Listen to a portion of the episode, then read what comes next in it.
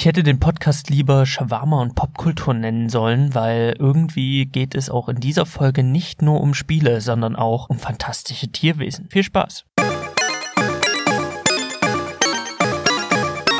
Shawarma und Spiele. Hallo und herzlich willkommen zur zehnten Folge von Shawarma und Spiele. Ich habe meine erste iTunes-Rezension und ich habe mich unfassbar darüber gefreut, weil ich habe das gar nicht so auf dem Schirm gehabt, dass Leute mich wirklich hören und sich dann auch noch die Mühe machen, ja, eine, eine Bewertung auf iTunes abzugeben und dann auch noch so eine, so eine unfassbar positive, dass ich mich da sehr, sehr darüber gefreut habe. Und die Clara dann auch ähm, die Frage mit reingeschrieben hat, ähm, da sie jetzt durch den Podcast Lust hat auf Red Dead Redemption, welchen Teil soll sie denn als erstes spielen, denn sie hat eine PS4 zu Hause und ist sich nicht sicher, Red Dead Redemption 1 oder Red Dead Redemption 2. Dass jemand meine Meinung dazu haben möchte, das ehrt mich, aber es hat auch irgendwie ein bisschen Druck aufgebaut, weil ich habe die ganze Woche überlegt, oder naja, nicht die ganze Woche, aber seit, seit ich den Kommentar gelesen habe, überlege ich, pff, was, was, was rätst du dieser Frau jetzt am besten oder dieser Person, ähm, was Red Dead Redemption angeht. Und ich denke, nach langer Überlegung muss ich sagen, am liebsten würde ich natürlich als Fan der Reihe sagen, ähm, Clara, fang mal an mit Red Dead Redemption 1, um das große ganze Bild zu sehen. Aber dadurch, dass sie Neuling ist und ähm, noch nicht so in diesem Gaming-Bereich, äh, muss ich sagen, ist es vielleicht doch besser mit dem zweiten Teil anzufangen, weil auf der PS4 gibt es eigentlich nur die Möglichkeit, Red Dead Redemption 1 zu spielen, indem man sich PlayStation Now holt. Und PlayStation Now ist ein Abonnement für 14,99 Euro. Das kann man sich vorstellen wie in Netflix für Spiele. Das heißt, du zahlst 14,99 Euro im Monat und kannst dann halt ähm, aus einer Spielebibliothek dir Spiele auswählen, die downloaden und dann spielen. Klingt jetzt erstmal nicht schlecht, aber wenn du Red Dead Redemption 1 nicht in einem Monat durchkriegst, weil du einfach nicht so viel Zeit und Lust hast, so viel zu spielen, dann zahlst du halt im nächsten Monat wieder 14,99 und dann wird dieses Spiel ähm, für sich sehr teuer und du hast es halt auch nicht dauerhaft, sondern nur für den Zeitraum, ähm, wie du PlayStation Now nutzt. Deswegen finde ich das ein bisschen problematisch und dazu kommt noch, dass das Spiel acht Jahre alt ist und grafisch nicht mehr die beste Figur macht. Jetzt im Vergleich zu neueren Spielen ist ja ganz logisch. Acht Jahre liegt das Ganze zurück. Das Spiel sieht nicht mehr so fit aus, aber dafür ist es natürlich von der Atmosphäre, von der Story, von der Musik ähm, ganz großartiges Spiel was jeder Hardcore-Gamer mal gespielt haben muss. In deinem Fall würde ich aber denken, bevor du dir diese 1499 an, anhalst und ein acht Jahre altes Spiel spielst, kannst du auch direkt zu Red Dead Redemption 2 gehen. Weil das Tolle ist an Red Dead Redemption 2, das hat Rockstar eigentlich ganz schlau gelöst. Sie haben eine Geschichte geschrieben, ein Prequel, der es schafft, alle, die den Vorgänger nicht kennen, in den Band zu ziehen, ohne diesen Menschen nur eine Sekunde das Gefühl zu geben, dass sie irgendwie, dass sie irgendwie einen Mangel an Hintergrundwissen haben. Also du kannst Red Dead Redemption 2 von Anfang bis Ende spielen und genießen, ohne das Gefühl zu haben, oh, da hätte ich mal lieber den ersten Teil gespielt. Also so losgelöst ist die Story an sich. Was Rockstar aber parallel dazu auch schafft, ist, ganz viele Easter Eggs Verweise zu schaffen, die natürlich für Fans der Vorgänger für Gänsehaut sorgt, für Momente von, ah, okay, krass, so und so ist es also, so und so wird es sein, ah, ich erinnere mich. Also dieser Erinnerungsfaktor, den schaffen die natürlich äh, parallel dazu auch. Also es ist ein Spiel für jedermann, für Fans des Vorgängers, aber auch für Leute, die ähm, den Vorgänger nicht gespielt haben und einfach neu einsteigen wollen, mehr oder weniger in dieses ganze Red Dead Redemption Ding Deswegen, auch wenn mein Fanherz dir gerne raten würde, Teil 1 zu spielen, muss ich ganz ehrlich sagen, eigentlich brauchst du es nicht. Du kannst gleich die Grafik genießen von Teil 2, die fantastische Story genießen und du wirst nicht einmal das Gefühl haben, irgendwas verpasst zu haben, sondern du kannst dich da voll fallen lassen und dich darauf einlassen, wenn du möchtest und du wirst ganz viel Spaß haben und du kannst danach, wenn du möchtest, immer noch sagen, okay, das hat mir so gut gefallen, ich möchte jetzt wissen, wie es weitergeht oder ja, kann man so sagen bei einem Prequel, wie geht es weiter? Kannst du dir immer noch PlayStation Now holen, kannst immer noch den ersten Teil nachholen und dann erfahren, wie ist es denn weitergegangen, nachdem die Gang zerbrochen ist. Ich denke, die chronologische Reihenfolge ist die, die für dich am besten ist. Ich hoffe, ich konnte weiterhelfen. Ich hoffe, mein Ratschlag ähm, war jetzt so gut wie dein Kommentar, denn wie gesagt, ich habe mich unheimlich darüber gefreut. Vielen, vielen Dank. Nun, heute soll es ausnahmsweise mal um einen Film gehen. Ich weiß, der Podcast heißt Shawarma und Spiele und im Internet wird auch immer geraten, kenne deine Zielgruppe, bleib an deinem Thema dran und du musst dies, du musst das, du musst jenes, um Hörer zu generieren. Aber wenn ich ganz ehrlich bin, die Entscheidung fällt mir nicht besonders schwer, wenn es darum geht, äh, Hörer zu generieren oder einfach über das zu reden, worauf ich gerade Bock habe. Dann, ähm, hallo ihr fünf Hörer da draußen. Heute geht es mal um, um Filme und wenn ihr für die Spiele da seid, dann ähm, muss ich euch an der Stelle leider enttäuschen, aber es fallen zwei kleine Anekdoten aus meinem Leben ab. Vielleicht wäre das jetzt noch so ein Grund, um weiter zu lauschen, weiter zuzuhören, denn Harry Potter oder fantastische Tierwesen, was ja ganz klar zu dem Harry Potter Kosmos gehört, ist für mich so ein kleines Herzthema ist auch so ein bisschen für mich Jugend, meine Kindheit, meine sehr nerdige Kindheit, denn ich habe, möchte ich behaupten, mit Harry Potter lesen gelernt, denn als ich in der ersten Klasse in die Schule ging, war ich unheimlich schlecht im Lesen. Also ich glaube, ich gehörte zu den schlechtesten Lesern in dem Jahrgang, denn ich musste auch in der ersten und zweiten Klasse zum Lese fördern. Also das hieß für mich einfach, an Tagen, wo wir zur zweiten Stunde erst anfangen hatten, also ganz regulär, musste ich trotzdem zur ersten Stunde kommen und zwar zum Lesefördern, wo dann ganz ähm, stark nochmal darauf geachtet wird oder wurde, dass ich lesen übe und lesen lerne, denn ich hinkte ganz stark zurück damals. Und ich hatte auch gar keine Motivation und auch keinen Bock auf Lesen und ich habe das auch alles gar nicht verstanden, aber die Lehrer mussten mir in der Grundschule irgendwie das Lesen beibringen. Das war schließlich ihr Job und ich hatte aber auf diesen Job nicht so Bock. also ich hatte einfach keine Lust.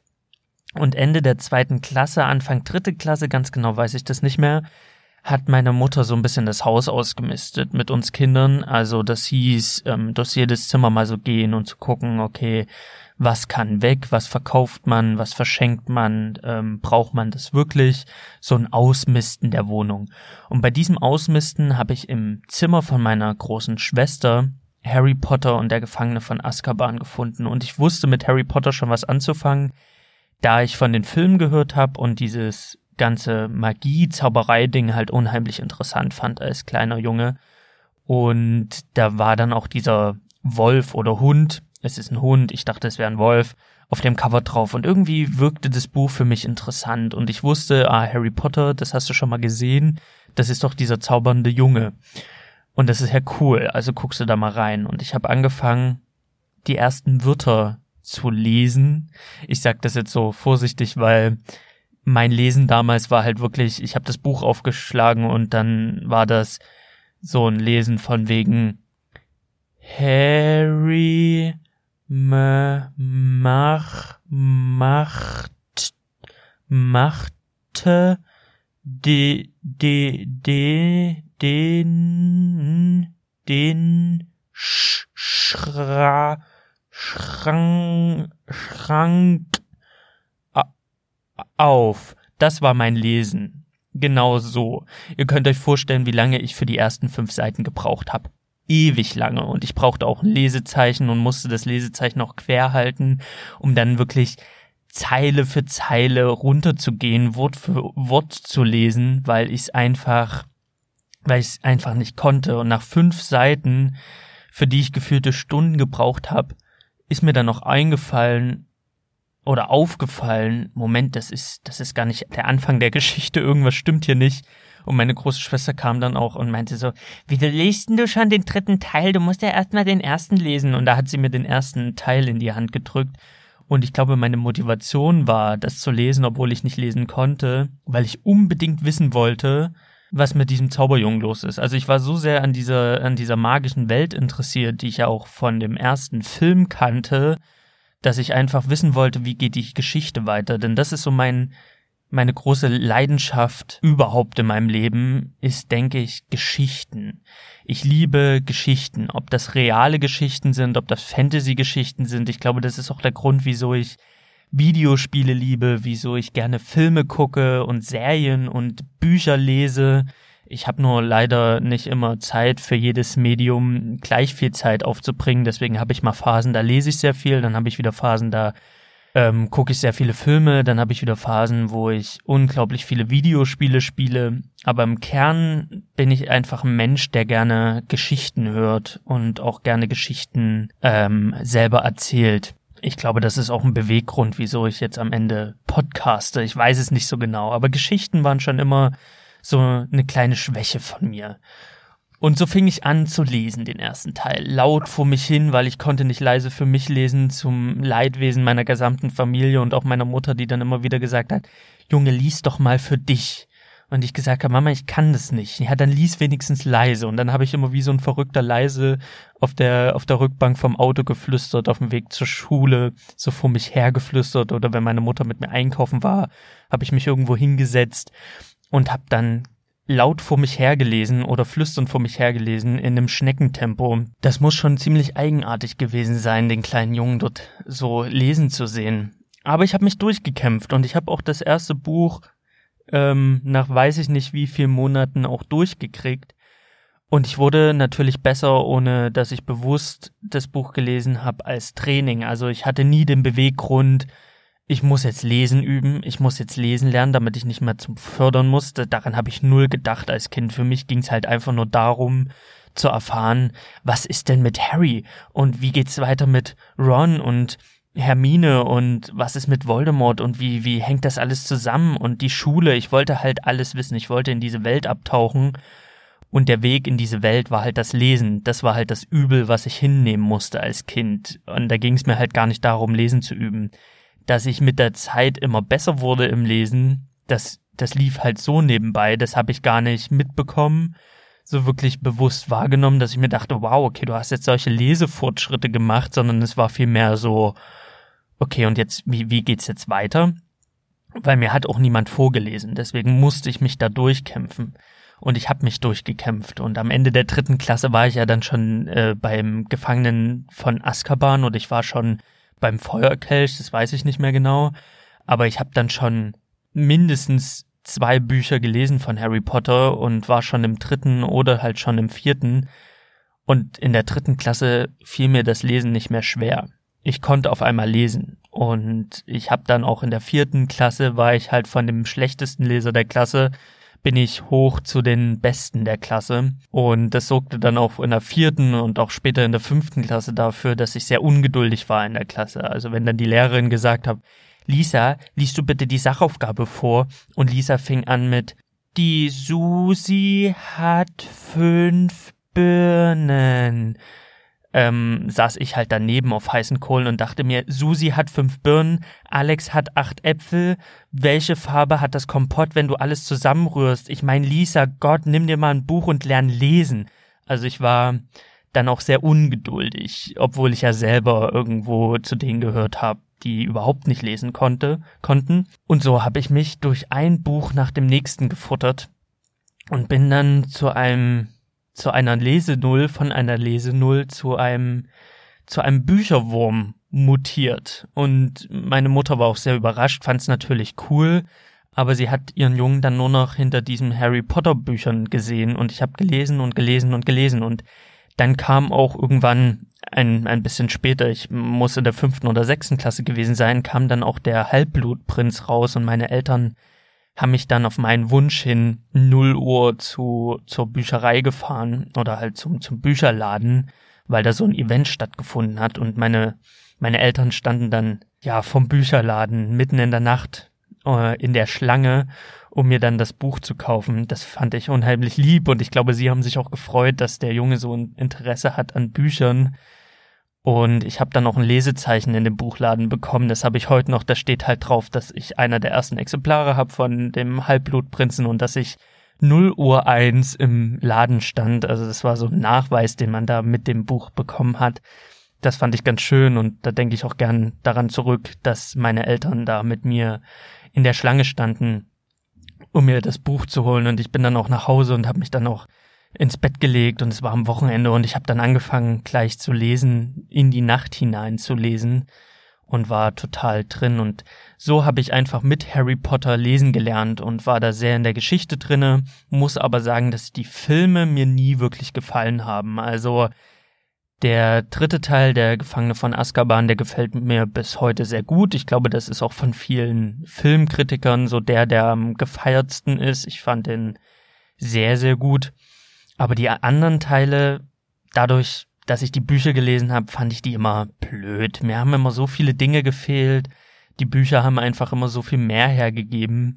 Und ich war so in den Büchern drin, dass ich die Filme nie wirklich gut fand. Bis auf Teil 3 und auch, ich fand auch den letzten Teil, den ähm, die Heiligtümer des Todes, fand ich halt insofern cool, dass sie das halt zweigeteilt haben und deswegen hatten sie halt die nötige Länge, um dieses ähm, dicke, fette Buch in seiner Gänze wiederzugeben und es gab halt auch ganz viele Stellen, die halt sehr gut umgesetzt wurden.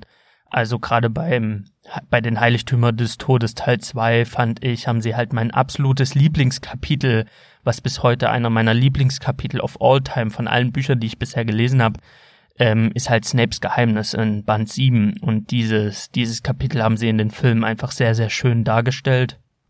Und deswegen bin ich auch ähm, da so ein kleiner Fan von den letzten Filmen und vom dritten, aber die anderen, ja, fand ich nicht so toll.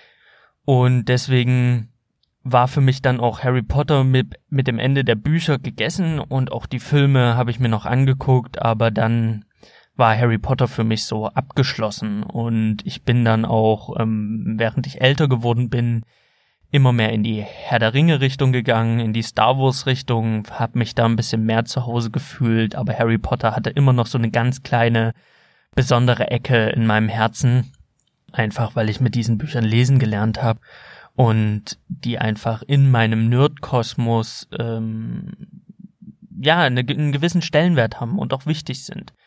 Als man dann aber Fantastische Tierwesen 1 angekündigt hat, äh, war ich jetzt nicht so into it. Ich war jetzt nicht so scharf mh, hm, vor zwei Jahren diesen Film unbedingt zu gucken, weil ich habe auch das Buch Fantastische Tierwesen nicht gelesen und habe mich auch nicht weiter damit beschäftigt.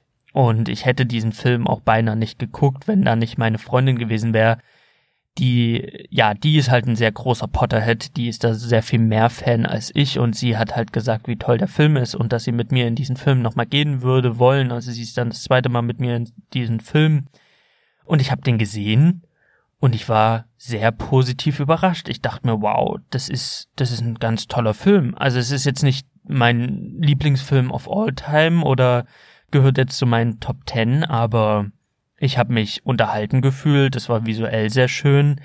Das ist eigentlich ein cooler Film. Also Hut ab, auch von der Story mit einem Twist am Ende, den ich nicht erwartet und den ich nicht hab kommen sehen. Und der Film hat es einfach geschafft, dass ich wieder in diese Harry Potter Welt gezogen wurde. Ich wurde so reingezogen und ich hatte schon wieder Bock. Ich hatte schon wieder Bock, die Bücher zu lesen. Ich hatte schon wieder Bock, mich mehr mit dem Thema zu beschäftigen. Und auch als ich mit meiner Freundin dann aus dem Kino gekommen bin, haben wir dann diskutiert, oh, okay, worum geht's wohl im nächsten Teil? Und sie hat gesagt, ja, da wird höchstwahrscheinlich dann der junge Dumbledore vorkommen. Man weiß noch nicht, von wem er gespielt wird, aber er wird auf jeden Fall da äh, seinen Platz finden und es soll halt so ein bisschen darum gehen, um, um Grindelwald und Dumbledore. Und ich fand, diese ganze Grindelwald und Dumbledore-Geschichte hat natürlich in den Harry Potter-Büchern nicht so den Platz gefunden. Es wurde immer nebenbei erwähnt, dass es da mal was gab. Es gab mal eine Zeit, wo Dumbledore ähm, so eine Sturm- und Drangphase hatte mit Grindelwald, die haben dann miteinander gebrochen, also die sind auseinandergegangen und am Ende gab es dieses legendäre Duell Grindelwald gegen Dumbledore. Und das wurde in den Büchern immer erwähnt und daraus wurde dann diese Geschichte in fantastische Tierwesen gezaubert und gewebt und ich war ganz gespannt auf den zweiten Teil, weil ich mir dachte, wow, okay, du kriegst jetzt endlich, kriegst du visualisiert diese diese Story rund um Dumbledore und Grindelwald und deswegen war ich auch sehr gehypt vor zwei Jahren und hatte auch unheimlich Bock auf den zweiten Teil von Fantastische Tierwesen. Und obwohl meine Kinobegleitung aktuell in Schottland verweilt, dachte ich mir, du gehst einfach alleine ins Kino am Freitag, obwohl ich keine gute Erfahrung damit hatte, alleine ins Kino zu gehen.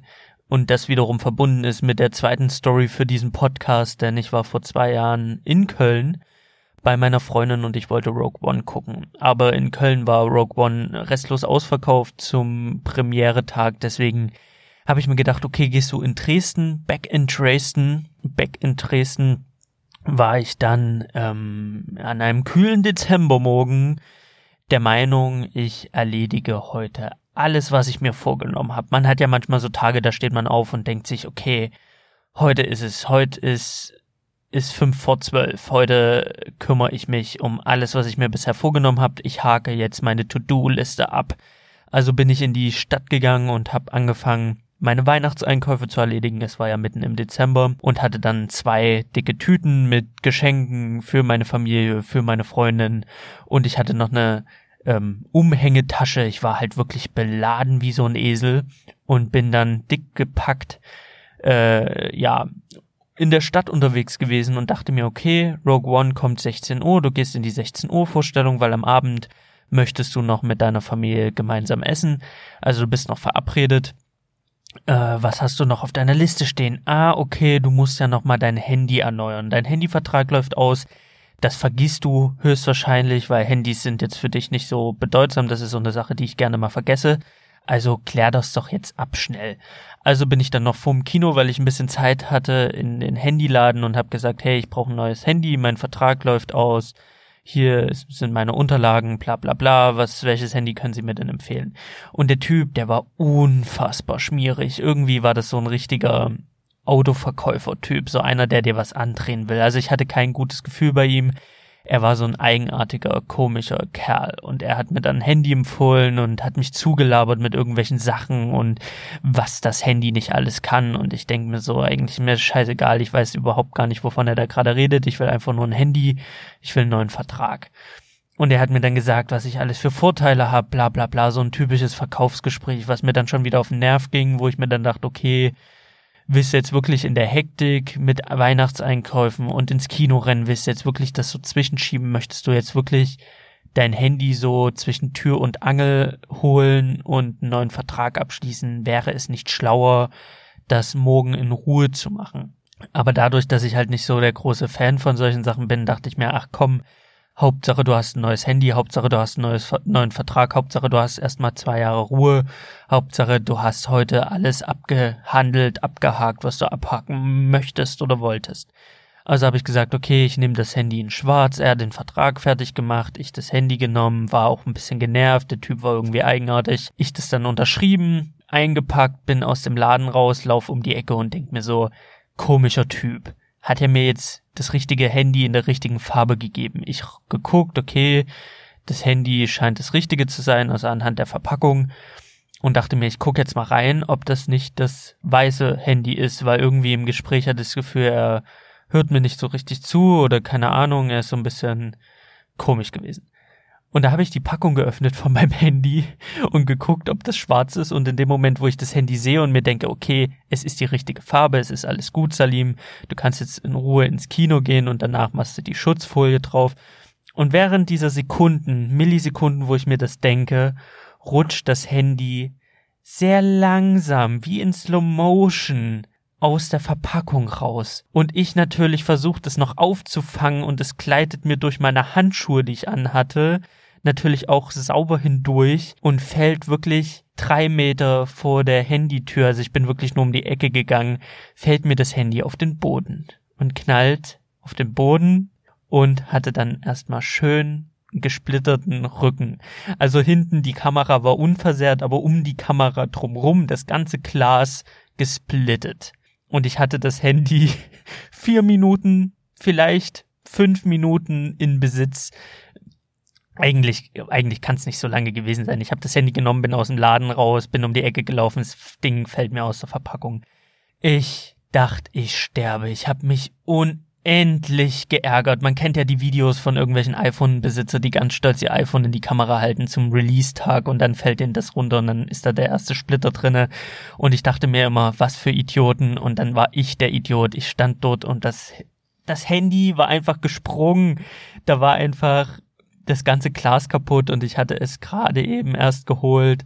Und ich stand da und ich, ich dachte, ich fall vom Glauben ab. Ich dachte mir, nee, das kann doch jetzt nicht wahr sein.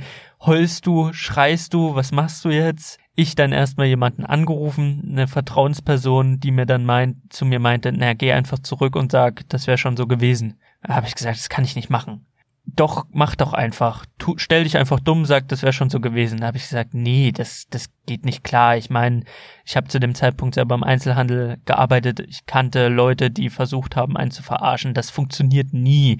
Das ist so eine Regel, die kann ich euch auch da draußen geben ihr dürft nicht davon ausgehen, dass Einzelhändler dumm sind. Einzelhändler haben Erfahrung und Einzelhändler wissen ganz genau, wie Kunden versuchen, sich da rumzuschlawinern, wenn ihnen irgendwas passiert ist. Also ich hatte auch schon Leute, die gemeint haben, ihre Playstation wäre kaputt und dann war aber ein ganz anderer Fall, äh, lag ein ganz anderer Fall vor. Äh, deswegen war mir das so unheimlich unangenehm und ich am Telefon immer gesagt, nee, ich kann das nicht, das kann ich nicht machen. Und die Person immer wieder, doch, tu doch mal einfach so, so hab dich mal nicht so, sei mal nicht so ein Feigling, so ungefähr, geh einfach zurück und tu so, als wäre wär das schon gewesen. Habe ich gesagt, das funktioniert nie im Leben, das traue ich mich auch nicht. Lange Diskussion aufgelegt, ich das Handy gesehen und dachte mir, das war eigentlich so ein Schmierlappen, das war eigentlich so ein Idiot, eigentlich brauchst du kein schlechtes Gewissen zu haben, aber du hast ein mega schlechtes Gewissen. Ich mit mir gehadert, hin und her überlegt und ich habe schon in dem Podcast zu meiner WG Dinge erzählt, auf die ich nicht stolz bin. Und habe auch da gesagt, dass der Podcast so auch ein bisschen sein soll, ich stelle mich mein, meinem Charme. Und ich muss es einfach so sagen, ich habe meinen ganzen Mut zusammengenommen und ich bin nicht stolz drauf. Und ich schäme mich ein bisschen dafür. Aber ich bin zurück in den Laden gegangen. Ich habe dem Besitzer dann also dem, dem Handyverkäufer, dem schmierigen Typen, habe ich dann das Handy vorgelegt und habe gesagt, ich habe das gerade aufgemacht und es war schon kaputt in der Verpackung. Und er sich das Handy angeguckt und er guckt mich so an und zeigt so auf die Knackstelle, also von dort aus der Splitter ging, also auf den Kanten und meint so, ja, aber ich sehe doch, hier ist das auf den Stein geknallt. Habe ich ihn angeguckt und habe eiskalt gesagt so, nee, ich weiß nicht wovon die, also ich habe gesagt, nee, ganz sicher nicht, ich habe das Ding aufgemacht, das war schon so. Und er so, naja, aber Ihnen ist das doch gerade bestimmt vor der Tür runtergefallen, oder? Und ich so, nee, ich habe das aufgemacht, es war schon kaputt. Was machen wir jetzt? Und er so, naja, also sobald sie das Handy nehmen und aus der Tür gehen, ist es nicht mehr mein Problem. Hat er recht? Ich wusste es ja selber. Das ist ja genauso wie, als würde ich eine Playstation verkaufen. Der Typ geht vor die Tür, lässt sie runterfallen. Na, das ist sein scheiß Problem. Ich bin gestorben vor Scham. Ich stand vor dem Typen und dachte mir, was machst du hier? Salim, das ist die letzte Assi-Scheiße, die du gerade abziehst. Wieso tust du das? Das war so eine Stimme in meinem Kopf. Aber nach außen hin habe ich einfach so cool wie möglich getan und habe einfach gesagt, naja gut, sei mal dahingestellt. Das Ding, ich mach das auf, ist kaputt. Was macht man da, wenn man die Verpackung öffnet und das Handy ist schon kaputt in der Verpackung drinne? Und der so, naja, mein Problem ist es nicht, da müssen sie jetzt einfach bei Samsung anrufen und das mit denen klären, weil dann ist denen irgendwas passiert in der äh, hier in der Verarbeitung. Habe ich gesagt, okay, also muss ich mich bei Samsung. Ja, bei mir ist ganz sicher nicht. Ich habe damit nichts zu tun. Sobald sie das äh, aus dem Laden tragen, ist das nicht mehr mein Problem. Und da dachte ich mir, okay, alles klar, hab das Ding eingepackt, bin raus vor die Tür und ich dachte, ich, ich, ich, ich dachte, ich öffne gleich den Gullideckel und springe in die Kanalisation und lebe dort. Ich werde dort einfach leben und mich von der Gesellschaft fernhalten. So sehr habe ich mich dafür geschämt, dass ich da wieder zurückgegangen bin. Ich dachte, ich sterbe. Also es war wirklich für mich war das ein ganz, war das ganz schlimm. Und ich habe mich auch immer gefragt, wieso bist du nochmal zurückgegangen? Du wusstest doch ganz genau, dass es nicht funktioniert. Wieso hast du dich davon überreden lassen? Und dann stand ich da in der Stadt und dachte mir, oh, ist das alles schlimm, das ist alles so schlimm. Und dann habe ich eine Reparaturfirma rausgesucht im Internet, habe angerufen, habe gefragt, hier, das ist mir gerade passiert. Da hat er nur gelacht, hat gemeint, ja, das ist aber dumm. Ähm, ich guck mal schnell nach. Ja, wir haben hier das Glas da, es kostet 50 Euro das Austauschen. Und da dachte ich mir, gut, okay, 50 Euro zahlst du mal. Habe ich nie gemacht. Das Handy, was ich heute habe, hat immer noch die Splitter auf dem Rücken. Und wenn ich das manchmal aus der Verpackung, also aus der Schutzhülle hole, um es zu reinigen, muss ich immer wieder an diesen Moment denken. Da muss ich immer ein bisschen schmunzeln. Da äh, schäme ich mich immer wieder und mir ist es immer wieder peinlich, wenn ich dann den Rücken von meinem von meinem Handy reinige, denke ich an diesen Tag zurück, denn er wurde noch ein bisschen verkorkser. Es endete nicht mit diesem schlimmen Moment in diesem Handyladen. Nein, ich bin ins Kino gegangen. Ich hatte noch einen Kinogutschein für Popcorn und bin dann in das Kino rein und habe dann erstmal den Gutschein eingelöst und ich habe nicht das Kleingedruckte gelesen, ich habe nur die Verpackung gesehen und das sah aus wie eine mittlere Popcorn. Bekommen habe ich aber die kleinste Popcorn-Tüte, die ich jemals gesehen habe. Und dachte mir, das ist jetzt also der Gutschein ist halt wirklich eine Kinderpopcorn. Okay okay, davon wirst du im Leben nicht satt, schon gar nicht bei so einem langen Film wie Star Wars Rogue One. Also habe ich gesagt, ähm, ich hätte gerne noch eine mittlere Popcorn. Da hat er mir noch eine mittlere Popcorn gemacht, da hatte ich dann zwei Popcorn-Tüten und er hat dann gefragt, wo ich denn sitzen möchte. Er hätte ja in Reihe D auf dem Parkett noch Platz 16 und 17 frei. Und ob ich diese beiden Sitze haben möchte. Und da dachte ich mir, okay, sieht er jetzt noch eine imaginäre Person neben mir? Bin ich einfach fett? Oder glaubt er, weil ich zwei Popcorn-Tüten geholt habe, dass es auch zwei Personen gibt? Und ich habe ihn angeguckt, habe gesagt, ähm, nee, ich brauche nur einen Sitz. Und er guckt mich, er hat mich angeguckt nach dem Motto, was bist denn du für ein Typ? Zwei Popcorn-Tüten, ein Sitz, okay, Freak. Und ich habe mir dann halt die Karte geschnappt und bin dann ähm, in das Kino und man muss sich das so vorstellen, ich war ja schon sehr bepackt. Ich hatte meine Umhängetasche, ich hatte zwei Tüten mit Geschenken drin, mit Weihnachtsgeschenken und noch zwei Popcorn-Tüten. Ich konnte das Zeug kaum balancieren und tragen. Ich bin wie so ein Pinguin von einer, von einem Bein auf den nächsten hin und her balanciert und bin dann halt in den Kinosaal, hab mich hingesetzt. Ich saß da keine zehn Minuten, da musste ich aufs Klo und weil ich da meine Sachen nicht liegen lassen wollte, bin ich dann in der, während die Werbung lief, aufgestanden und bin dann mit zwei Popcorn-Tüten wieder zu, zum, zur Toilette gegangen, bin aufs Klo gegangen, bin wieder zurückgegangen, hatte dann meine zwei Popcorn-Tüten, hätte beinahe in diese zwei Popcorn-Tüten vor Selbstmitleid reingeweint, hab mich dann mit Popcorn zugestopft und saß da auf meinem Platz ganz alleine mit meinen ganzen Tüten und ähm, hab auf den Film gewartet, während neben mir fünf Kids saßen im Alter von zwölf ohne Aufsichtsperson. Vielleicht waren sie auch nur elf und haben sich reingeschummelt. Auf jeden Fall quatschten die die ganze Zeit. Und dann fing der Film an und die quatschten immer noch. Und ich habe mich rübergebeugt und hab gesagt, Leute, könnt ihr bitte einfach die Klappe halten, ich will den Film sehen. Dann hat's noch mal fünf Minuten gebraucht, wo sie sich gegenseitig leise gepscht haben, so, psst, der Mann will, der Mann will den Film gucken, psst, sei doch jetzt mal leise. Ja, psst, sei mal selber leise, psst, ja, sei mal leise. Gut, fünf Minuten gebraucht, dann haben sie sich eingekriegt, waren dann ruhig, ich saß da, hab mein Popcorn gefuttert. Auf einmal fing die fing ein Mädchen hinter mir an. Ich habe mich nicht umgedreht, aber ich ging davon aus, oder ich gehe davon aus, sie wird auch so um die zehn Jahre alt gewesen sein mit ihrem Vater. Und man sieht die Protagonistin das erste Mal, die Kamera hält auf die Protagonistin, das kleine Mädchen brüllt über mich hinweg. Papa, ist das die Ray? Und der Vater, nee, das ist nie die Ray, das ist die andere, das spielt nie zu der, das spielt noch vor, das spielt nur davor. Und ich so, ah, das ist nie die Ray. Und ich dachte mir, oh, wieso? Wieso könnt ihr nicht alle die Klappe halten? Ich meine, wieso gehe ich auch in eine 16 Uhr Vorstellung? Das ist der Grund, wieso ich zum, zur Premiere gehe, weil da hast du halt die Leute, die Bock auf den Film haben. Da hast du die Leute, die, ähm, sobald der Film losgeht, die Klappe halten. Da hast du halt die Leute, die auch im Cosplay zum, zum, zu der Vorstellung gehen. Da hattest du halt wirklich die Kids, da hattest du Eltern, da hattest du irgendwelche Vollassis, die mit Popcorn rumgeschmissen haben und ich saß dann dort und hatte, ich hatte keinen Bock mehr, ich hatte keinen Bock auf den ganzen Tag und es ging auch so weiter, dass das Mädchen hinter mir dann angefangen hat, die die Sätze der Protagonisten oder der Darsteller zu beenden. Es gibt ja dieses Stilmittel, dass jemand irgendwie fragt, was ist da passiert? Was ist da geschehen?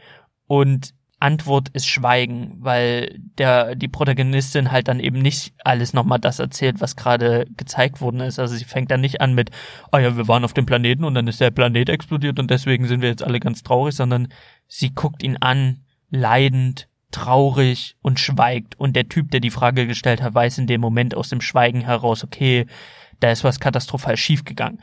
Also ein ganz normales Stilmittel, was man aus Filmen kennt. Die Kleine hinter mir hat das nicht so ganz gepackt und hat angefangen zu brüllen und die Sätze von den, von den Protagonisten zu, zu beenden. Der Planet ist kaputt gegangen. Nein, geh jetzt nicht dahinter. Wieso sagt sie ihm das nicht? Und hat dann halt immer Sätze beendet, Fragen gestellt und war eine unheimliche Nervensäge. Und ich saß da, der einsame, bärtige, dicke Junge oder junger Mann mit seinen zwei Popcorn-Tüten. Und der Film war eigentlich ganz cool. Das Filmerlebnis war unheimlich scheiße. Seitdem dachte ich mir, okay, du gehst nie wieder alleine ins Kino. Du gehst nie wieder zwischen Tür und Angel ein Handy kaufen. Es war einer dieser Tage, wo, wo ich dachte am Anfang, du machst hier die übelste To-Do-Liste fertig, du hackst alles ab, es wird ein unheimlich produktiver Tag und am Ende bin ich ins Bett gefallen mit sehr viel Scham und das Gefühl, einer der unangenehmsten Tage meines Lebens verbracht zu haben. Ja, zwei Jahre später kann ich dann darüber lachen. Zwei Jahre später kann ich dann auch alleine ins Kino gehen, denn ich hatte keine andere Wahl. Ich habe mir dann den Freitag rausgesucht und hatte unheimlich Bock auf Fantastische Tierwesen. Ich hatte Lust, wieder in diese Harry Potter Magiewelt abzutauchen und ich hatte besonders Lust, das Aufeinandertreffen von Grindelwald und Dumbledore zu sehen. Denn ich muss sagen, ich habe vorher mich nicht informiert, worum es in diesem Film gehen wird. Ich kannte nur den Titel und ich habe mich auch nicht informiert, wie viele Teile von Fantastische Tierwesen ähm, sein, da sein sollen oder kommen sollen. Deswegen wusste ich nichts über diesen Film und habe natürlich auf dem Weg zum Kino meine Fantasie spielen lassen. Oh, Grindelwalds Verbrechen. Man wird wohl sehen, was hat er Schlimmes gemacht? Wieso ist er nach Voldemort praktisch der zweitgrößte schwarze Magier und Bösewicht in diesem Harry Potter Universum und er ist ja mehr oder weniger der Vorgänger von Voldemort. Er hatte ja ähnliche Beweggründe, ähnliche Motivationen. Also, was hat er Schlimmes getan? Was wird geschehen? Und wie krass wird das Duell zwischen den beiden am Ende des Films? Oh mein Gott, ich war ein bisschen aufgeregt. Ich hatte mega Bock. Ich bin ins Kino. Diesmal bin ich auch nicht in ein, in eine Nachmittagsvorstellung gegangen, sondern in eine Abendvorstellung, in ein kleines, feines Kino hier in Köln. Da lief der dann auch auf Englisch mit deutschen Untertiteln, was natürlich dann auch so ein bisschen die Kids ausgesiebt hat und auch so Leute ausgesiebt hat, die, die jetzt nicht so intuit sind in die ganze Harry Potter Schiene. Also da saßen dann schon Leute, die auf den Film auch Bock hatten und dementsprechend waren da, war da noch die Atmosphäre im Kinosaal. Und wir guckten alle gespannt auf die Leinwand und ich hatte auch nur eine Popcorn-Tüte in meiner Hand und war auch gemütlich und zufrieden in meinem Sessel und hab den Film erwartet. Und ich muss auch sagen, die erste, die ersten zehn Minuten, also die Einführung in den Film, die ist wirklich sau gut gemacht. Das ist visuell und von der ganzen Inszenierung genau das, was ein Harry Potter Fan, der erwachsen geworden ist, das muss man dazu sagen, der zweite Teil ist sehr düster. Also es schlägt eher in die Kerbe von einem ähm, Heiligtümer des Todes, von der ganzen Grundstimmung anstelle von einem Stein der Weisen. Also wenn Stein der Weisen ein Kinderfilm ist und ähm, Heiligtümer des Todes ein Film für junge Erwachsene oder für Teenies, dann schlägt Fantastische Tierwesen 2 Grindelwalds Verbrechen vom, vom Klang und vom Ton her eher in die, in die zweite Kerbe. Und dieser düstere Anfang und dieser atmosphärische Anfang, der hat mich sofort reingezogen in diese Magiewelt. Und ich liebe diese, diese Welt von Harry Potter wirklich sehr. Diese, dieses Gefühl, was man bekommt von wegen, das könnte ja rein theoretisch bei uns auch so sein. Man könnte ja jetzt durch Köln laufen, durch Dresden laufen, durch deutsche Städte laufen und sich denken, okay, hinter der Ecke könnte ja eine geheime Mauer sein und die führt uns dann in eine geheime magische Welt. Ich glaube, das ist so ein bisschen dieses, das ist gar nicht so weit von unserer Realität entfernt. Dieses Gefühl hat ja auch für viele Leser dafür gesorgt, dass sie auf ihren, auf ihren Brief aus Hogwarts gewartet haben. Und diese Welt finde ich einfach unheimlich faszinierend und ich wurde da sofort reingezogen und saß im Kinosessel und hatte einfach Bock. Ich hatte so Bock. Und dann nach diesem, nach diesem turbulenten Einstieg in den Film drückt der Film erstmal unheimlich auf die Bremse. Es wird wieder ruhiger. Was ja natürlich auch in anderen Filmen gang und gäbe ist, so ein bisschen Tempo rausnehmen. Das ist ja auch eine Erzählstruktur, die nicht unüblich ist. Das Problem an fantastische Tierwesen Grindelwalds Verbrechen ist, dass sie Tempo rausnehmen und dann anfangen auf der Stelle zu treten. Das heißt, es wurden dann die verschiedenen Handlungsstränge präsentiert, es wurden verschiedene Fässer geöffnet, Geschichten aufgemacht, die dafür gesorgt haben, dass ich dann ähm, am Anfang und im Mittelteil des Films lange nicht wusste, wo will dieser Film hin? Was für eine Geschichte möchte dieser Film erzählen? Was geschieht hier gerade? Ich verstehe das nicht, weil es ist alles so halbgar, so halbfertig. Es wird die eine Problematik angesprochen und nicht ausgeführt. Es wurde, wird das nächste Thema angesprochen, aber auch das verläuft sich im Sand. Und man sucht als Zuschauer die ganze Zeit während des Films nach diesem roten Faden. Dieser rote Faden, der mich durch den Film begleitet. Es sind einfach man schwimmt, man schwimmt. Der Film tritt auf der Stelle und man fängt an zu schwimmen. Und natürlich ist es visuell alles sehr schön gemacht, aber man sieht diesen Film, man wird in diese Magiewelt gezogen und dann wird man alleine gelassen. Und es gibt keinen roten Faden, es gibt keine klare Erzählstruktur, die mich am Ball halten lässt. Vielmehr saß ich da und dachte mir die ganze Zeit, ja, wann beginnt denn der eigentliche Film? Wann geht's denn endlich los? Wann passiert endlich was? Und ich wusste nicht, dass dieser Film ein Brückenfilm ist. Ich wusste nicht, dass es noch fünf weitere Teile geben wird. Ich dachte wirklich, es gibt den ersten Teil, es gibt den zweiten Teil, vielleicht einen dritten Teil, aber das wusste ich alles nicht, weil ich mich nicht informiert hatte. Und dann am Ende des Films, in den letzten 20 Minuten, wird mir schlagartig bewusst, okay, das ist ein Brückenfilm. Ich werde nicht das bekommen, was ich erwartet habe. Es wird nicht das passieren, was ich, was ich ähm, vorher mir gewünscht habe, dass es passiert, sondern das ist einfach nur ein sehr, sehr langer Teaser, ein Intro, ein viel zu langer Trailer, 135 Minuten, die mir Bock machen sollen auf den Film, der 2020 läuft. Das ist ganz dumm, böse runtergebrochen, eine Werbeveranstaltung, die ich da gerade sehe, weil die letzten 20 Minuten, da werden die Figuren aufgestellt, für, für den eigentlichen Film, der dann 2020 kommt. Also die Charaktere werden in Position gebracht, es werden, es werden Dinge, ja, präsentiert, die nur als Cliffhanger dienen. Der ganze Film sagt in den letzten 20 Minuten, okay Leute, und deswegen habt ihr Bock auf den nächsten Film. Weil das und das dann und dann geklärt wird. Tschüss, schönen Abend noch und man sitzt im Kinosessel und denkt sich so, okay, das war jetzt der Film. Ich habe mir 135 Minuten angetan, damit sie mir am Ende sagen, das eigentlich Coole kommt dann 2020. Das war jetzt eigentlich nur, nur eine Vorbereitung, nur ein Intro, ein sehr, sehr langes Intro. Und das hat mich sehr enttäuscht zurückgelassen. Ich bin dann auch aus dem, aus dem Kino gegangen und dachte mir, was, was war das jetzt? Was war jetzt die Grundgeschichte? Und ich war so enttäuscht, weil das, was mir am ersten Fantastische Tierwesen-Film gefallen hat, war einfach, es gab diese Grundgeschichte von Newt Scamander, der nach New York geht, um seine fantastischen Tierwesen einzusammeln.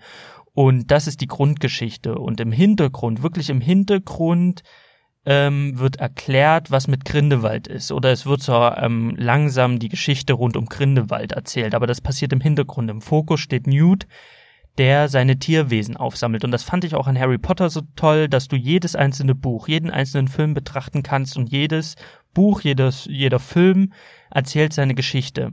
Ob das der Gefangene von Azkaban ist, wo es halt wirklich um den Gefangenen von Azkaban geht und im Hintergrund wird erzählt, wie Harrys Eltern verraten worden sind. Man hat, im zweiten Teil hat man die Kammer des Schreckens. Da hat man dieses Thema Kammer des Schreckens und im Hintergrund wird erzählt, ähm, wer war Salazar Slytherin? Was waren seine Beweggründe? Was war seine Ideologie? Und wer ist eigentlich Tom Riddle?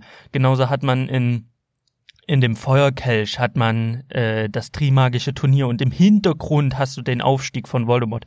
Also man hat immer dieses Hauptthema, diese Hauptgeschichte und das große Ganze, das läuft im Hintergrund und das fand ich immer toll an Harry Potter, weil man kann diese Bücher und diese Filme alleine betrachten, ohne irgendwie das Gefühl zu haben, man wird hinten und vorne nur angeteased, sondern man kann die auch ähm, alleine sehen und man kann sie auch als sie sind halt geschlossene Filme in sich irgendwo und sie haben auch immer eine geschlossene Geschichte in sich, halt dieses eine Schuljahr. Und das hat auch der erste Teil so toll gemacht. Am Ende hat Newt Scamander alle magischen Tierwesen aus New York einsammeln können, in seinen Koffer gepackt und dann war das für ihn, das Abenteuer war für ihn beendet. Und im Hintergrund wusste man, okay, irgendwas wird mit Grindelwald noch sein. Das fand ich fantastisch und das hätte ich mir für den zweiten Teil gew gewünscht und das hätte auch den zweiten Teil ähm, gut getan, wenn er so eine Grundstory gehabt hätte, von wegen ähm, Newt muss nach Paris, um irgendein magisches Tierwesen zu untersuchen. Das hätte ja völlig ausgereicht, aber selbst das hatte der Film nicht. Der Film ist nur dazu da, Charaktere in Position zu bringen, irgendwelche Fässer aufzumachen, Stories anzufangen, sie nicht zu Ende zu erzählen, damit der Zuschauer Bock hat, 2020 in den dritten Teil zu gehen. Und das war eine unfassbare Enttäuschung. Und ich bin auf dem Weg nach Hause gewesen ich bin dann vom Kino nach Hause gelaufen und habe mir Gedanken gemacht, okay, hätte ich das vorher gewusst, wäre ich dann ins Kino gegangen. Ganz sicher nicht. Und jeder, der den ersten Teil gut fand und jetzt überlegt, ob er sich den zweiten im Kino anguckt, den empfehle ich einfach zu warten auf 2020 und sich 2020 dann ins Trill Feature zu setzen und Teil 1, 2 und 3 hintereinander wegzusehen, weil ich glaube, dann ist der zweite Teil gar nicht mehr so schlimm, wenn man ihn als das betrachtet, was er ist, äh, ein Intro und ein Brückenfilm. Also die Vorbereitung auf den eigentlichen Film, der da kommen wird. Und das war auch immer mein Gedanke, okay, das ist anscheinend eine Trilogie und da haben wir halt den zweiten Teil. Und bei Trilogien ist der zweite Teil immer scheiße. Also in den meisten Fällen ist der zweite Teil einer Trilogie immer schwächer als der Anfang und das Ende. Wie gesagt, das ist das, was in Erinnerung bleibt. Der Anfang, das Ende. Ausnahme ist ähm, Herr der Ringe, die zwei Türme. Aber wieso ist Herr der Ringe die zwei Türme eine Ausnahme? Weil da wird die Geschichte erzählt, wie Rohan sich gegen Isengard wehrt und Saruman am Ende besiegt wird. Das heißt, du kannst den Film als solchen ähm, separat sehen und sagen, okay, es ist die Geschichte ähm, von Rohan, die ihrem Untergang entgehen, indem sie Saruman besiegen.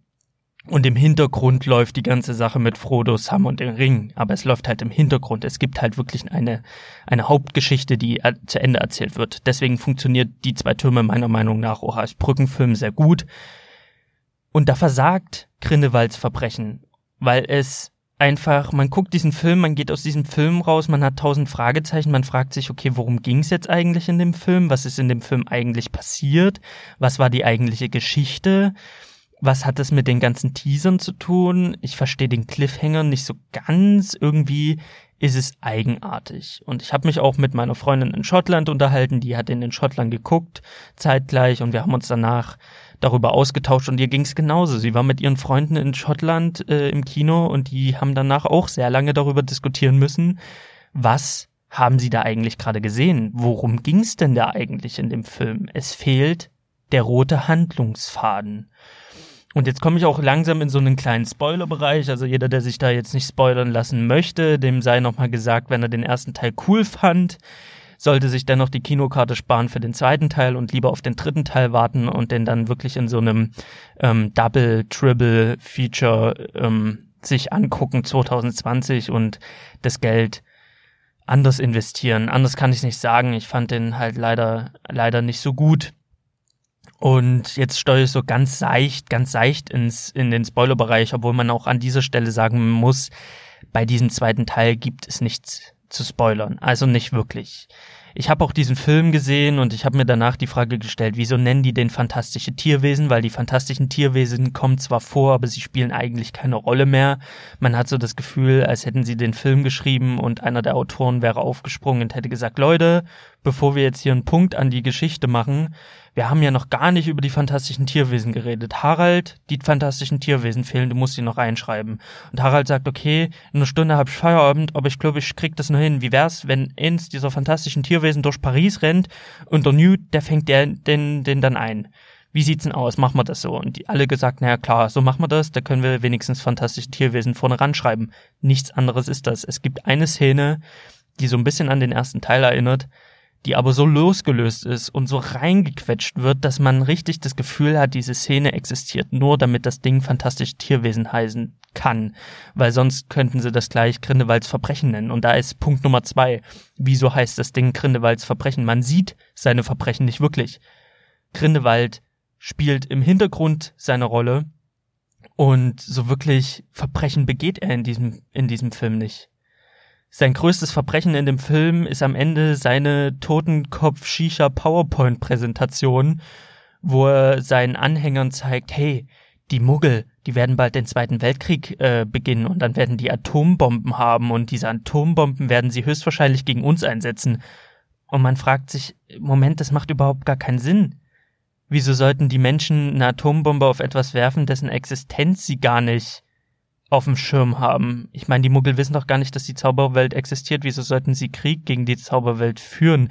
Also diese Motivation, die Muggel werden gefährlich, finde ich unglaublich unlogisch, dass mich das völlig rausgerissen hat aus dieser Welt und mit vielen Fragezeichen zurückgelassen hat, weil ich finde, seine eigentliche Grundmotivation, die schon im ersten Teil angekündigt wurde, die finde ich so gut, die reicht aus. Man muss nicht noch irgendwas dran dichten. Grindelwald ist ein Magier, ein mächtiger Zauberer, der sagt, wieso sollte ich mich im Schatten verstecken? Ich sollte viel mehr aus dem Schatten hinaustreten, um dann die Muggel zu unterjochen, denn die Muggel stehen ja rein von der Macht her unter uns.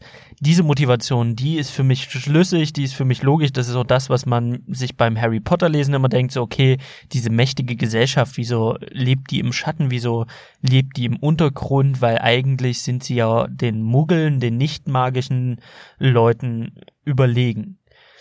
Und dass er da ausbrechen will, das ist für mich logisch. Aber sein, die Muggel könnten ja eine Atombombe auf uns werfen, finde ich dann nicht logisch.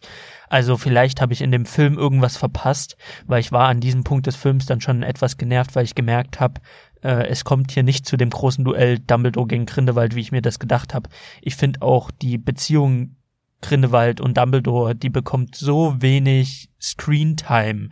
Es wird alles nur so angedeutet was ich unheimlich schade finde. Mittlerweile weiß ich, dass es nicht nur drei, sondern fünf Filme geben wird. Vielleicht schaffen sie es dann noch, einen Film zu machen, wo es halt wirklich nur um die beiden geht weil das finde ich wirklich interessant. Die hätten das Tierwesen-Ding hätten sie streichen können, sie hätten die Verbrechen in Anführungszeichen streichen können, sie hätten sich einfach nur auf Grindelwald und Dumbledore konzentrieren können. Dann hätte das auch einen Anfang und ein Ende gehabt, dieser Film. Dann hätte dieser Film auch einen roten Leitfaden gehabt, aber so wird alles nur angedeutet alles, was in diesem Film irgendwie erzählt wird, ist angedeutet. Und das ist halt einfach unheimlich unbefriedigend und man, man sieht den Abspann und ist einfach, man fühlt sich ein bisschen verarscht, weil ich habe zwei Jahre auf die Fortsetzung gewartet und nach zwei Jahren einfach sowas zu präse sowas präsentiert zu bekommen, finde ich einfach sehr enttäuschend, weil es ist so ein bisschen wie zwei Jahre warten dafür, dass Rowling dir auf die Schulter klopft und sagt, hey Bro, du weißt sowieso, dass 2020 so mega cool wird aus diesen und diesen und jenen Gründen. Tschüss, viel Spaß noch, schönen Abend noch. Also mehr ist der Film halt nicht. Und das finde ich halt sehr, sehr schade. Man muss aber auch dazu sagen, visuell ist er auf Höchstform. Also es gibt echt Szenen, die, das sind wahre Augenöffner. Also wenn Credence wieder einer seiner Anfälle bekommt, das ist halt einfach spektakulär. Wenn da so die halbe Häuserwand explodiert, finde ich das sehr cool. Ich finde auch cool, wie erzählt wird, diese ganze Leidensgeschichte der Lestrange-Familie ähm, wie das visuell dargestellt wird, diese, ähm, diese Rückblende, wie kam es dazu, wer ist Credence, ähm, finde ich visuell sehr cool gemacht. Ich finde aber dann schon wieder die Erklärung mit dem Baby, also für die Leute, die den Film gesehen haben, ähm, ihr könnt mir gerne mal einen Kommentar schreiben, falls ihr das verstanden habt oder falls ihr das logisch fand äh, mit dem Baby, weil mir wird am Ende weiß gemacht, dass ähm, die junge Lestrange-Tante hat dann irgendwie das schreiende Baby in eine Krippe gelegt mit dem anderen Baby und hat sich dann das nicht weinende Baby aus der Krippe rausgenommen. Und dabei ist das schreiende Baby auf dem Schiff ertrunken, während sie das nicht schreiende Baby mitgenommen hat. Und dieses nicht schreiende Baby war zufällig Credence und Credence ist zufällig der Bruder von Dumbledore. Für die Hörer, die den Film jetzt nicht gesehen haben und sich fragen, hat Salim gerade einen Schlaganfall? Äh, was redet er denn da gerade für zusammenhanglosen Mist? Und überhaupt ist das gerade alles unheimlich unlogisch und macht überhaupt gar keinen Sinn, was er gerade erzählt. Den muss ich aber leider sagen, selbst wenn ihr den Film gesehen habt, würde das keinen Sinn machen. Und das, was ich gerade erzählt habe, das ist basically das, was sie da einen versuchen zu verkaufen. Und wenn man sich dann anguckt, wie wie ähm, intelligent und schlau sie das in Teil 1 gelöst haben mit der Story, mit dem, mit dem Twist am Ende, dann ist man umso mehr enttäuscht von dem zweiten Teil. Und da helfen dann auch diese visuellen Effekte ähm, nicht drüber hinweg. Und dann hilft es auch nicht, dass diese visuellen Effekte es immer wieder ein bisschen geschafft haben, mich in diese Magiewelt eintauchen zu lassen. Also wenn sie dann in Paris so einen magischen Zirkus besuchen, die, die Protagonisten, dann ist das cool, dann zieht mich das irgendwie in diese Welt wieder rein. Okay, es gibt in Paris irgendwie wieder wie in London so eine so eine Parallelgesellschaft an Magiern und da gibt's einen Zirkus und das ist alles cool, aber während man mich in diese Magiewelt reinzieht, wirft es mich schon wieder raus, weil ich mir die Frage stelle, ja, wieso gibt's jetzt den Zirkus und was hat der Zirkus mit der gesamten Story zu tun? Er macht überhaupt keinen Sinn. Und daran krankt der ganze Film. Also ich sag mal so, die Visualität, diese, diese sich zieh, die sie ziehen, sie schaffen es ja, mich in diese Magiewelt zu ziehen für einen Moment. Ich wieder eintauchen kann in diese Harry Potter Welt. Sie werfen mich aber immer wieder durch durch so unlogische Sachen wieder raus, durch so Storytelling, was kein Storytelling ist, weil man die Geschichte nicht sieht, nicht erkennt, immer wieder raus. Weil immer wenn ich gerade abtauche in die Magiewelt, stelle ich mir gleichzeitig die Frage, was, was will der Film mir gerade erzählen? Und das finde ich unheimlich, unheimlich schade. Also ihr, ihr merkt schon, ich bin, ich bin ein bisschen, in, ich bin ein bisschen sehr enttäuscht, weil ich habe viel erwartet, ich habe vielleicht zu viel erwartet. Aber das Grindelwalds Verbrechen zu nennen und dann hat Grindelwald einfach so wenig Screentime oder ist halt auch nur so der Bösewicht am Rande, fand ich sehr schade, weil man hätte beleuchten können, ähm, wie Grindelwald zu Grindelwald geworden ist. Wie war die Jugend mit Dumbledore? Also diese, das habe ich so mir erträumt vor zwei Jahren, dachte ich mir, wow, bestimmt zeigen sie dann, wie die als Teenager äh, diesen diesen Weg eingeschlagen sind, wie die so politisch geworden sind, Dumbledore und Grindelwald. Vielleicht zeigen sie auch, wie, es zu dem Bruch kam, wo Dumbledore dann einfach gesagt hat, okay, bis hierhin und nicht weiter. Also ich habe mir so viel erträumt und so viel erhofft an Background-Story, auch als Buchleser von den Harry Potter-Büchern, kenne ich ja, so ein bisschen wird es ja angedeutet, was da vorgefallen ist. Aber die Geschichte wurde nie auserzählt zwischen Grindelwald und Dumbledore. Es wurde immer nur angedeutet und ich habe einfach erhofft, dass fantastische Tierwesen, die die 135 Minuten Spielzeit nutzt, um mir halt einfach zu zeigen, okay, das ist der ganz, ganz junge Dumbledore und das ist der Grund, wieso er nicht mehr mit Grindelwald zusammenarbeitet. Das ist der Grund, wieso die auseinandergegangen sind. Und das macht er halt einfach nicht. Und ich hoffe, dass es der dritte Teil tut. Und wenn es der dritte Teil nicht schafft, dann der vierte Teil. Also ihr, ihr hört auch, ich habe die Hoffnung nicht ganz verloren, einfach weil ich die, die, diese magische Welt einfach sehr gerne betrete. Und deswegen hoffe ich einfach, dass sie das in den Folgefilmen klären werden. Und damit bin ich ein bisschen enttäuscht und freue mich absurderweise aber trotzdem ein bisschen auf den dritten Teil, weil ich einfach hoffe, dass sie da einfach das schaffen, was sie halt mit dem zweiten Teil nicht geschafft haben, nämlich eine magische, fantastische Geschichte zu erzählen. Und damit habe ich soweit alles gesagt, was ich gerade sagen wollte, weil mehr fällt mir zu dem Thema gerade in meinem Zorn, naja, in meiner Enttäuschung nicht ein. Und ich hoffe, die, die Folge war auch in Ordnung, auch wenn sie sich um den Film gedreht hat und nicht um Spiele. Und damit wünsche ich euch einen wunderschönen Tag, einen wunderschönen ja, morgen, Mittag, Nacht, wann immer ihr das gerade hört. Und viel Spaß bei auch was auch immer ihr so spielt. Und ja, ich wollte gerade sagen, ihr könnt euch ja mal melden unter salimspodcast at gmail.com oder auf Instagram unter Shawarma und Spiele. Oder einfach auf iTunes mit einer Kundenrezension. Ähm, ich würde mich über alles freuen. Feedback, Fragen, Anregungen. Und gerade als ich das so rauspfeffern möchte, geht mein Mikrofon kaputt und ich muss jetzt hier diese letzten Meter mit meinem Headset ähm, aufnehmen. Und ja, ich brauche ein neues Mikro. Ist jetzt dahin. Nach zehn Folgen. Ähm, schade. Blöd gelaufen. Ich wünsche euch alles Gute. Bis bald. Tschüss. Shawarma und